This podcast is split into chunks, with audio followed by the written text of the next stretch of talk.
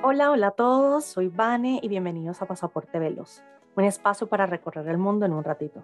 Mi invitada de hoy es colombiana, viviendo en Panamá, y es una de mis mejores amigas, pues obvio no podía faltar en este podcast. Ella es arquitecta de profesión con un MBA y asociada a Elite Green, deportista, fotógrafa amateur, y ahora se encuentra en un gran desafío con su vida, combatiendo el cáncer y compartiendo esta lucha en su proyecto llamado Lazo Rosa. Y aunque no hablamos de su cáncer, conversamos un poco sobre entender el estilo de vida como deportista, la responsabilidad que eso conlleva y lo importante del círculo de personas con el que te rodeas. Y ella es Mafe Uribe. Bueno, bienvenidos a este episodio de Pasaporte Veloz con María Fernanda Uribe. ¿Cómo estás? Hola, Vane, ¿cómo estás? Bueno, yo muy bien aquí, em, nerviosa por verte hoy y escucharte. ¿En dónde estás? ¿En qué parte del globo terráqueo te encuentras? Eh, bueno, yo me encuentro aquí en Panamá. En Panamá. Debo decir que Mafe, bueno, mejor conocida como Mafe, es una de mis mejores amigas, o por no decir mi mejor amiga, y fue una parte fundamental cuando, cuando yo hice mi primera migración a Panamá, porque ahí Mafe, me acuerdo, esto es como una historia bien loca, porque de hecho nosotras nos conocimos por un intermediario que, que, o sea, yo creo que ni en la vida íbamos a hacer como que él, él, ella tenía a su amigo, yo tenía como mi, amigo, como mi amigo, nos encontramos una, en una salida y después empezamos nosotras a charlar por interno y nos hicimos amigas y nosotras después los encontrábamos. Y bueno, en realidad en una de esas salidas fue que conocí a Mafe, lo recuerdo clarito eh, entre colombianos, venezolanos, panameños, un mix ahí, un crisol de raza, como le dicen en Panamá. Y, y, bueno, no me arrepiento de nada salir a beber esa noche porque recuerdo que estaba saliendo a beber bastante para conocer gente. ¿Tú te acuerdas, Mofe? Sí, sí, tal cual, me acuerdo. Eh, a veces dudo como del día exacto donde nos conocimos, o sea, yo sé que fue en un bar, pero o sea, hay días que, que, digo, no, de pronto no fue así. Eh, pero no, sí, sí, fue en un bar. En una esquinita de un bar. Sí, no, no recuerdo yo dónde tampoco, pero sí sé que fue por un intermediario y después como que quedamos nosotras dos y más nadie. Sí, tal cual. Sí, no, fue muy cómico. Y bueno, de ahí empezó como también parte de nuestra, como por así decirlo, trayectoria juntas, entrenábamos juntas, hacíamos deporte juntas. Y entonces ahí, Mafe, ¿tú te recuerdas cuándo empezaste a hacer deporte y por qué? Bueno, yo la verdad es que, o sea, en cuanto a mi vida deportiva, eh, digamos en los temas, en los años pequeños, por decirlo así, 10, 12 años, ¿verdad? fue que yo empecé como a entrenar. Y al principio, pues, eh, hacía patinaje profesional cuando era pequeña en mi ciudad natal, pero... ¿Patinaje es patinaje en línea, patinaje en hielo, patinaje como? Eh, no, patinaje profesional en línea, era en pista. Sí, hacía de carrera? O... Sí, así de carrera, sí, tal cual. ¿En un Pero era a nivel, sí, era a nivel municipal. Mira, qué chévere. Sí, sí, sí, yo no sé si alguna vez se haya contado eso. No, me estoy enterando. No, no creo que no, sí. Bueno, eso fue como la primera vez que yo le hice, pero, o sea, a mí siempre me ha gustado mucho el tema del deporte. Pero, pues, como yo he estado viajando mucho y eso, pues, nunca pude como tener algo muy fijo porque, pues, siempre me tenía que cambiar y no siempre estaban las condiciones como para, para practicar patinaje, ¿no? Entonces, ya después, pues, pasaron unos años y, pues, yo me entretuve en el tema de, de, de la universidad y hasta que terminé la universidad fue que entonces nos conocimos y digamos que pude empezar em, ya el tema del, de correr, que ya, eh, si no te acuerdas, llevamos siete años. Siete años. En este tema, sí, en esta vida deportiva que la verdad me cambió mucho la vida y pues obviamente pues como, bueno, tú sabrás, pero no todos saben, em, yo me dedico a correr eh, y también me dedico mucho a lo que es deporte funcional y bueno, ir al gimnasio y todo. Y como todo, uno empieza con lo básico hasta que ya uno poco a poco va conociendo gente y también eso uno va mm, disciplinándose y buscando información para uno mejorar día a día. Porque ahí en, en ese momento yo recuerdo que, que, que, bueno, como que corríamos, yo de repente también viajaba, nos veíamos, hacíamos cosas y entramos en un club eh, que se, llama, se llamaba, no sé si todavía existe, se llamaba Tracy Girls. No, no, ya no existe, no, ya no existe. Tristeza, que estaba liderado por, por Isa Trainer, por Marisabel García. García. Tremenda, tremenda coach, por cierto. Y ahí pues era un grupo, lo, lo bonito es que era un grupo como de puras mujeres, todas éramos mujeres, y no necesariamente tenías que saber correr o tenías que ser buena, o sea, ahí lo importante es que, como tú dices, como que uno aprende desde lo básico y ibas dándole, dándole, dándole, dándole y de repente todas teníamos metas distintas, habían unas que iban a correr, correr maratones, otra media maratón, hasta 5K, relevo, lo que fuese. Y las carreras en Panamá son súper bonitas porque al final como que tú, tú ya conoces ese ambiente. A mí me gustaba mucho correr en Panamá. Sí, Sí, no, y también el tema que mm, el, el, hecho de tener un equipo y que también teníamos el patrocinio de Adidas era como un plus porque, o sea, daba mucha, mucho ánimo, mucha motivación, porque uno se encontraba con diferentes dificultades eh, y diferentes niveles de personas en cuanto al deporte. Entonces, digamos, en el tema mío personal, yo lo vi más como una oportunidad como de crecer, porque yo decía, wow, hay gente aquí que ha hecho 42 kilómetros, 21 kilómetros, y yo recién estoy empezando, y yo, o sea, yo entraba como en el desespero y se le decía a, a Isa, le decía como que, Dios mío, ¿cómo voy a hacer para correr así? Pero ella siempre me dijo que había que tener mucha disciplina y que había que ser muy, muy juicioso con el entrenamiento y la comida. Entonces, pues así fue que empezó todo. ¿Y cuál fue tu, tu logro así, el, el, logro mayor que has tenido en, en, haciendo carrera? Bueno, la verdad, he corrido bastante, o sea, no me acuerdo cuántas carreras he hecho, pero sí he corrido muchas carreras. Pero digamos que de las más importantes eh, fue cuando hice los 21 kilómetros, la carrera aquí como la principal del año en Panamá, que la hice entrenando como ocho meses antes, o sea, había empezado en el 2014, una cosa así, y como nueve meses después ya yo estaba dándole a los 21 kilómetros. Y también me acuerdo mucho que una semana antes de esa carrera, Isa me puso a correr 30 kilómetros. Y yo le dije a Isa, en el entrenamiento yo le dije, Isa, pero, o sea, si, si voy a hacer 21, ¿por qué me vas a hacer correr más? Y ella me dijo, no, es que hay que tener resistencia. Y yo me acuerdo mucho, mucho, mucho ese día, o sea, la semana anterior, de, de haber corrido esos 30 kilómetros porque yo de verdad pensé que no iba a poder. O sea, yo pensé de verdad que, que no, que esto no era para mí.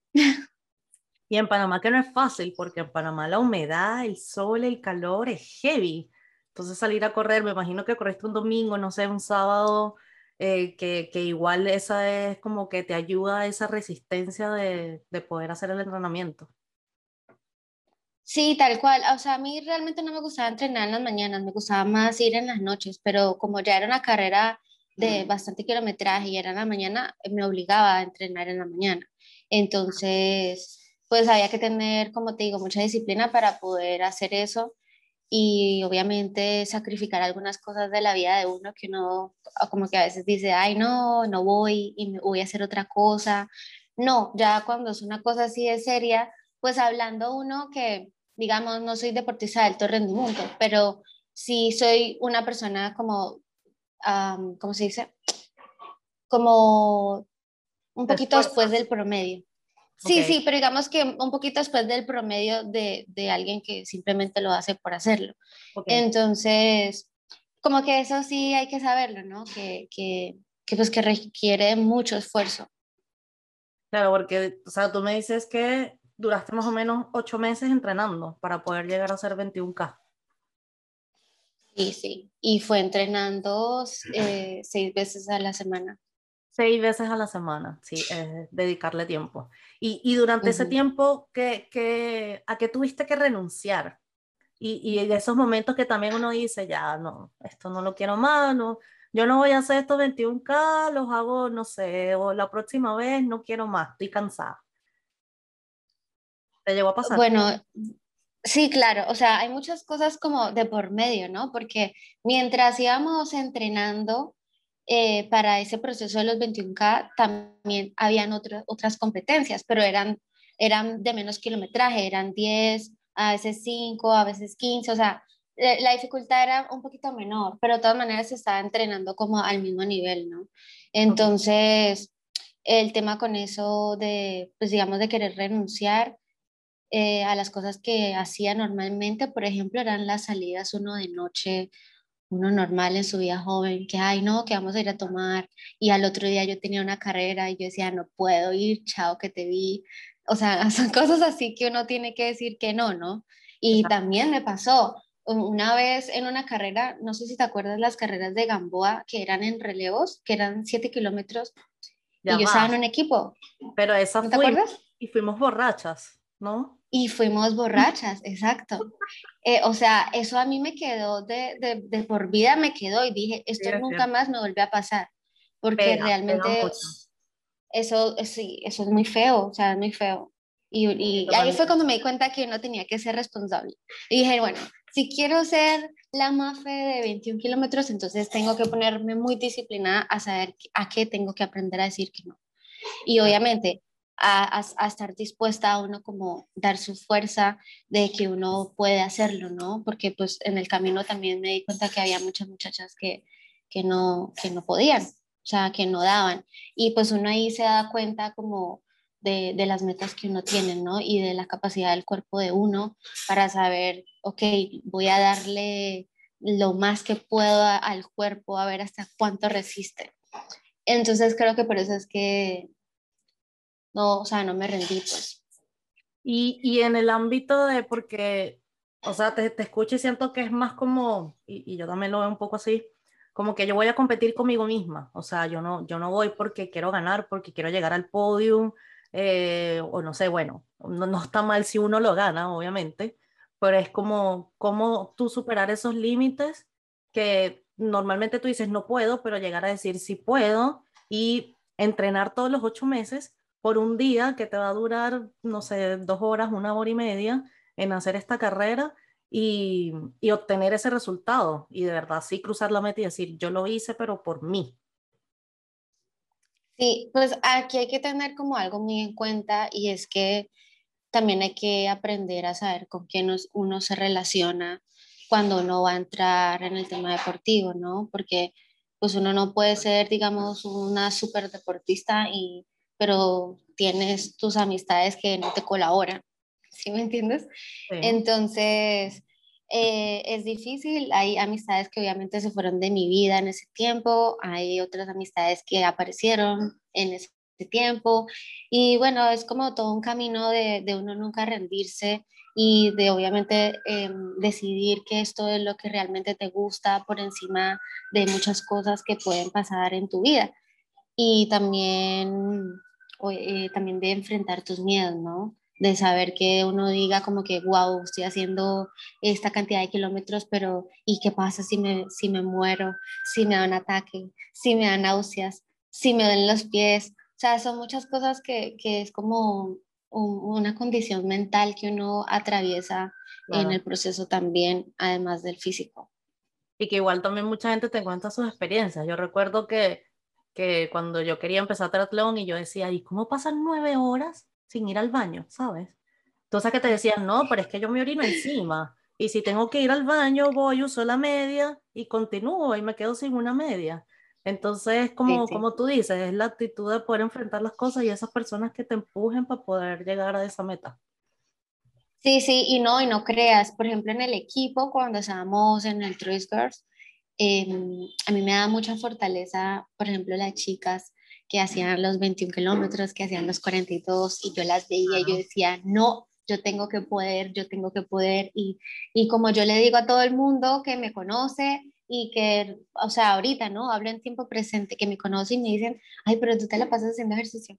O sea, ¿no tienes otra cosa que hacer? ¿O, o por qué no tomas? O sea, me han, me han hecho unas preguntas como bien, pues que no lo juzgo, pero, o sea, son preguntas que uno dice como que, pues, o sea, la vida que elegí.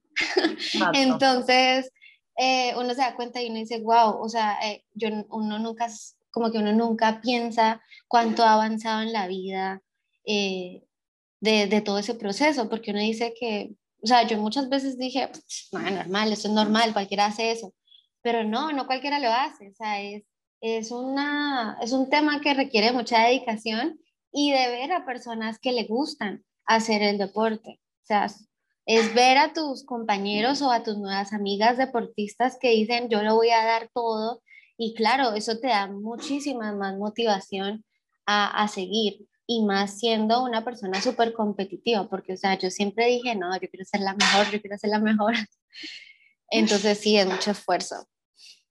Pero, pero e, eso es bonito, porque igual es como tú dices, es, el deporte es un estilo de vida. Y, y, a veces uno tiene que renunciar a ciertas cosas y que no necesariamente estás acostumbrado y que cada quien decide su forma de vida. Si alguien no quiere hacer deporte y le gusta hacer otra cosa, no sé, jugar dominó todos los días, buenísimo. Y, y tendrá su estilo de vida, pero el deporte yo creo que es un estilo de vida súper positivo porque te ayuda mentalmente, físicamente, las relaciones y, y te forja también esa disciplina, ese compromiso al poder hacer las cosas. Entonces yo, yo valoro mucho esa parte del, del deporte y en todos los lados que he ido siempre trato de buscar ese círculo de personas. Que te... Sí, y también, y también hay que tener en cuenta mucho que, que el deporte a uno le forja y le desarrolla el carácter a uno, de aprender a decir no a ciertas cosas, a, em, a que te dé paz, a que te dé tranquilidad, o sea, no es simplemente el deporte porque uno se quiera ver lindo o porque hay que la medallita, o sea, Mm, es mucho más que eso, pues. Y, y realmente eso lo descubrí en, en, ese tiempo. Yo realmente al principio, y te voy a ser sincera, o sea, al principio era como que, ay, mi medallita, me gané la medalla. Pero no, no, no, o sea, ya uno dice, no, me costó, o sea, me costó llegar ah. ahí, pero, pero me siento bien porque lo logré, lo hice. Y eso, eso es muy bonito que pues uno lo, lo, lo sienta por uno mismo, pero que también la gente vea que, que, que hay un esfuerzo, que hay un cambio en ti, una transformación. Por decirlo así, fue para mí una nueva Mafe. Sí, exacto. Mira, Mafe, y yo sé que no todo es tan bonito, pero ¿qué es lo que no te gusta tanto del deporte o de correr?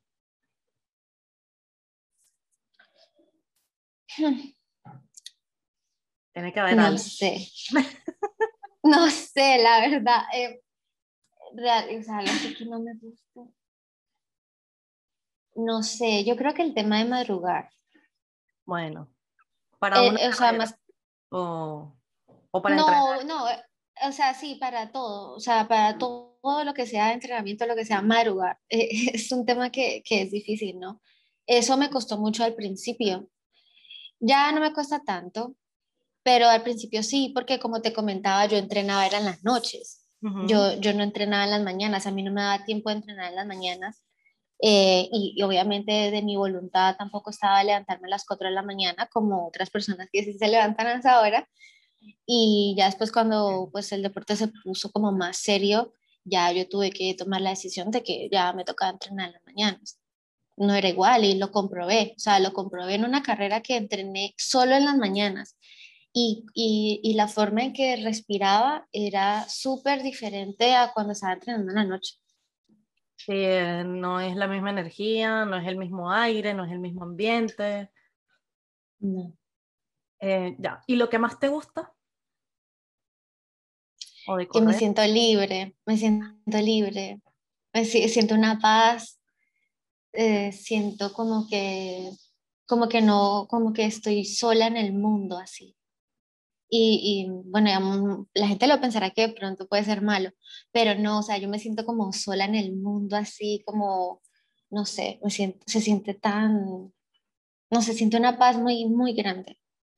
Bueno, pero es, de, debo admitir, o no sé, ahí podría concordar contigo, pero sobre todo estando en Panamá, porque yo, yo siento que eso es una de las cosas que yo más extraño, es la cinta costera y un domingo en esa ciclovía donde tienes solo el mar, ves el amanecer, o sea, hasta así como todo limpiecito, Eh, es como el, el, lugar que yo más extraño para hacer deporte, porque de verdad como que el ambiente es súper distinto y puedes llegar hasta el Cojo y todo es cinta costera y ves el canal y ves, y, y, y, ves puras cosas que de verdad tú te sientes como que, ay, no me importa nada de lo demás y te, te puedes enfocar en ese objetivo. Y yo creo que eso también ayuda mucho al sitio. Claro, claro. Obviamente, pues la gente que, para la gente aquí que no, no conoce Panamá, la cinta costera es como si fuera, no sé, eh, un sitio de recreación muy grande para, para las personas. Y se puede caminar, se puede correr, se puede montar bicicleta. Y en los, los domingos hacen ciclovías, obviamente. Y sí, sí, o sea, es muy bonito, obviamente, pero también pues va a depender a qué carrera vayas, ¿no? O sea, si, si vas a ir, por ejemplo, a un Gamboa, que Gamboa es un sitio que es más tropical y boscoso, pues no se puede entrenar ahí tanto, porque es diferente la humedad. Entonces, como que hay que saber dónde uno va. Pero digamos que la cinta costera, que es más general, es, es un buen sitio. Es muy, muy chévere, la verdad.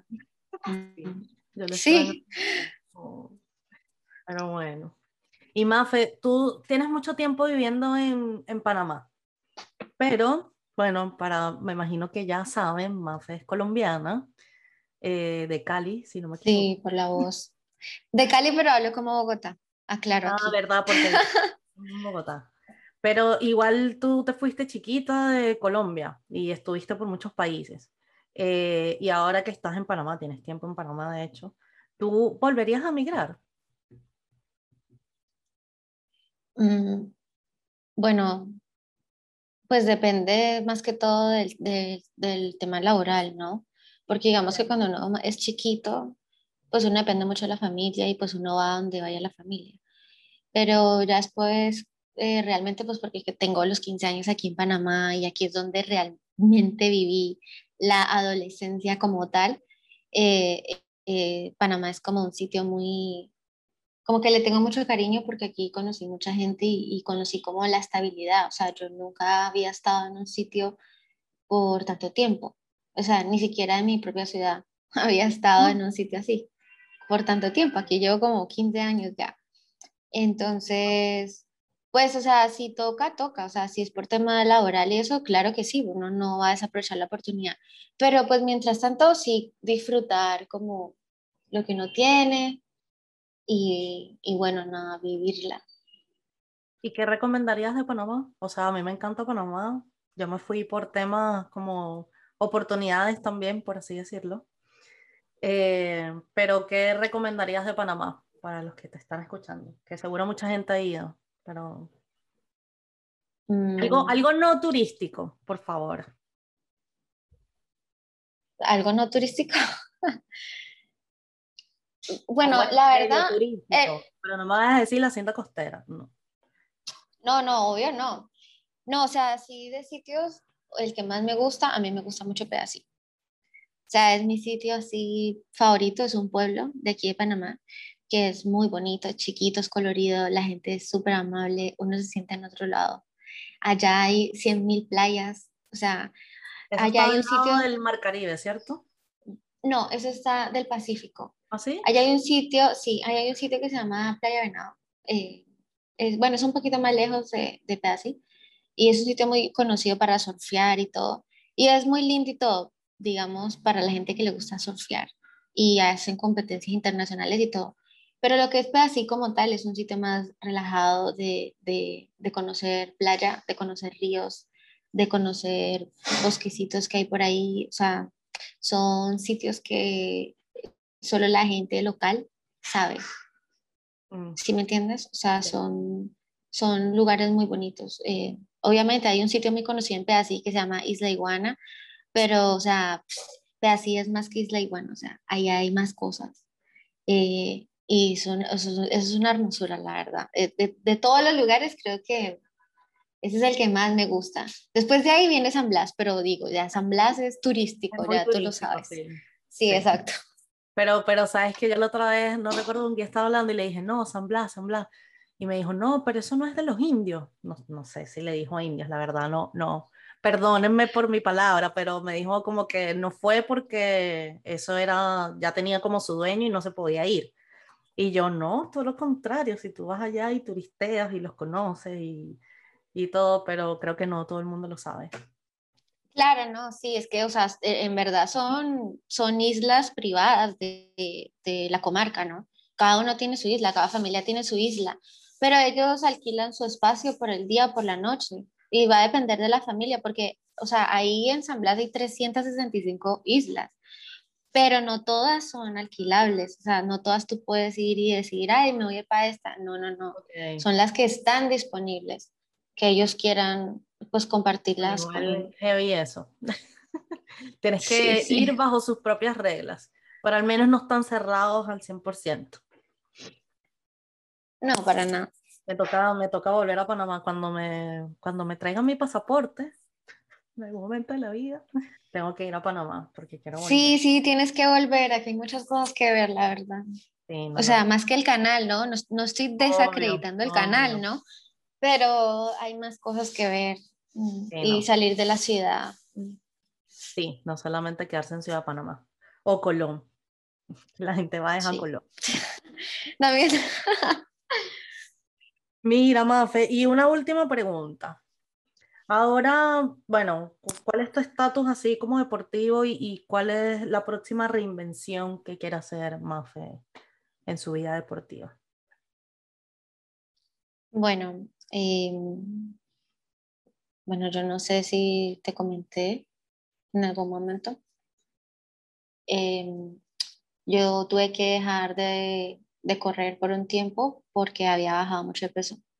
O sea, yo estaba entregada al ejercicio, pero sí, ya, ya, ya estaba bajando mucho. Entonces, tuve que ir al doctor y me dijeron, no, eh, tienes que bajarle un poquito, eh, em, empieza a intercambiar el tipo de ejercicio que haces, que no sé qué, bla, bla. Y bueno, yo ahí fue cuando empecé el tema del gimnasio y el tema de los ejercicios funcionales, que ya llevo como unos, que como un año y casi dos años ya en, en el tema del gimnasio. Y ahorita pues estoy como eh, intercalándolo, ¿no? Unos días voy a correr, otros días voy al gimnasio y así y obviamente pues se nota mucho la diferencia en cuanto a temas de peso, ¿no? Pero en temas de, de carreras y eso, eh, sí, sí ha bajado mucho, ¿no? Porque no, no estoy corriendo, digamos, al, a la misma, al mismo pace, por decirlo así, eh, como lo hacía antes, sí.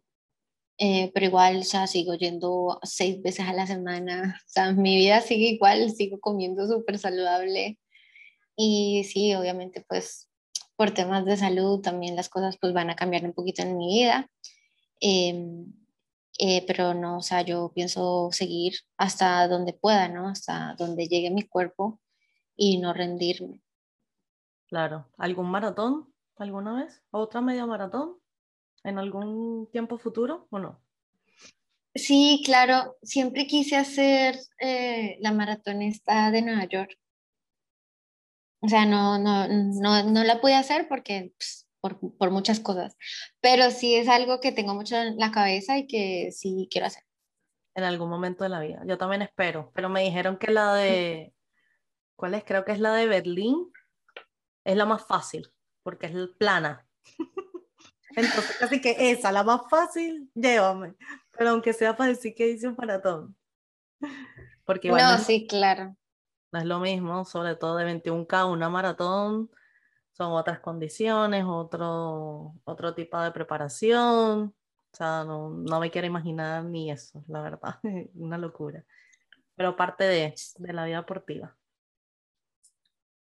Sí, tal cual, lleva mucho, mucho esfuerzo.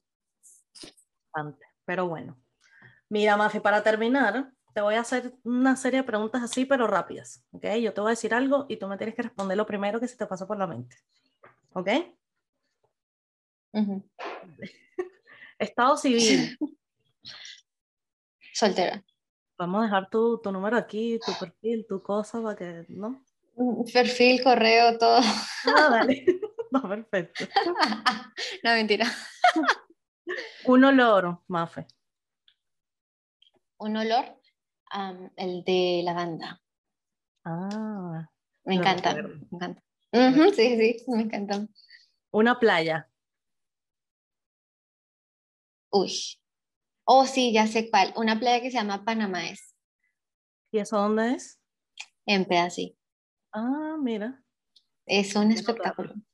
Ujú, Un parque nacional. Panamá es. Ah, Un parque un nacional. parque nacional. El que fuimos, el que fuimos, espérate. Ah, bueno, se te olvidó. Ay, Torres del Paine, Torres del Torres Paine, Paine. perdón, perdón. Bien, bien, bien. Ese es el mejor, ese es el mejor, sí. Sí, verdad. Torres del Paine en Chile, ya. En el sur de Chile, sí. Es lo más hermoso. Destino favorito.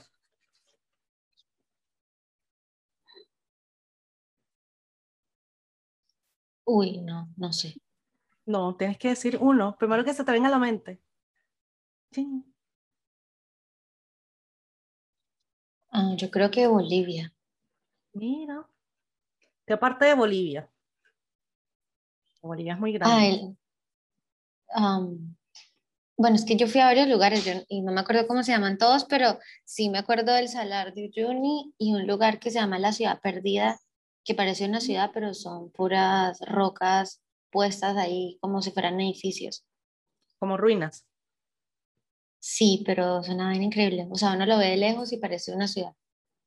Mira. lo Pero sí, o sea, Bo- Bolivia top número uno. Un libro. Ay, un libro. Bueno, el que me estoy leyendo, el de, el de una educación. ¿El de qué? Se llama Una educación. Ay, Mm, ok. ¿Y de qué es? O sea, en general. es la biografía de, de una muchacha que decidió salir adelante. O sea, a través, a través de un montón de problemas que tuvo cuando era chiquitita. Y la vieja se volvió famosa y todo. O sea, es, es una historia de verdad. Y es muy bonita, la verdad. Es, es bueno para el que quiera leer así como temas de superación, que les guste. Es muy bonito. Se llama Tara Westover. Ah, mira. Ella es la escritora y es la, la, la protagonista del libro. Sí, ajá, sí. Mira, qué bien. Y por último, Mafe, una frase célebre tuya. Una frase célebre de María Fernanda. Yo creo que, yo creo que eso te la sabes tú, yo. No, Una yo. frase célebre. No. Algo que diga mucho, no sé, yo digo muchas cosas y sobre todo groserías. Pero di cualquier cosa, que una frase célebre tuya. Un, dos, tres. La de no me voy a rendir. Esa, Muy bien. esa sí la tengo mucho en la cabeza, sí. No me voy a rendir. Vale, bueno, yo también voy a dejar para finalizar una frase célebre y de mucho de lo que hemos conversado, y yo creo que lo, lo- me lo dejaste también así recalcado, de que cuando uno quiere lograr las cosas, uno tiene que ser muy paciente. Y para eso, pues hay que vivir un día a la vez, a un paso a la vez. Así que, Mafe, Navarra, muchas gracias por tu tiempo. Me encantó conversar contigo, aprender cosas nuevas. Y eh, nada, espero que lo hayas disfrutado y que todos los disfruten. Así que muchas gracias a ti por tu tiempo, de verdad. Agradecida. Te quiero mucho, mucho, mucho, mucho. Claro, no, de nada. Tú sabes que mi apoyo siempre y pues a las personas que nos están escuchando, eh, pues que vean como esa parte de uno que uno no tiene que ser deportista de rendimiento como para lograr mucho en la vida. Es así. Es así. Mm. Todo se puede. Todo se puede y todos podemos. Exacto. O tener 50 mil años de, de deporte para hacer 21K. O sea, imagínate, solo tuve 8 meses. Exacto. No hay excusas para hacer las cosas. Así que vamos Sí. por eso. Muchas gracias, Mafe. Gracias a todos y nos vemos en el próximo episodio. Chao. Chao.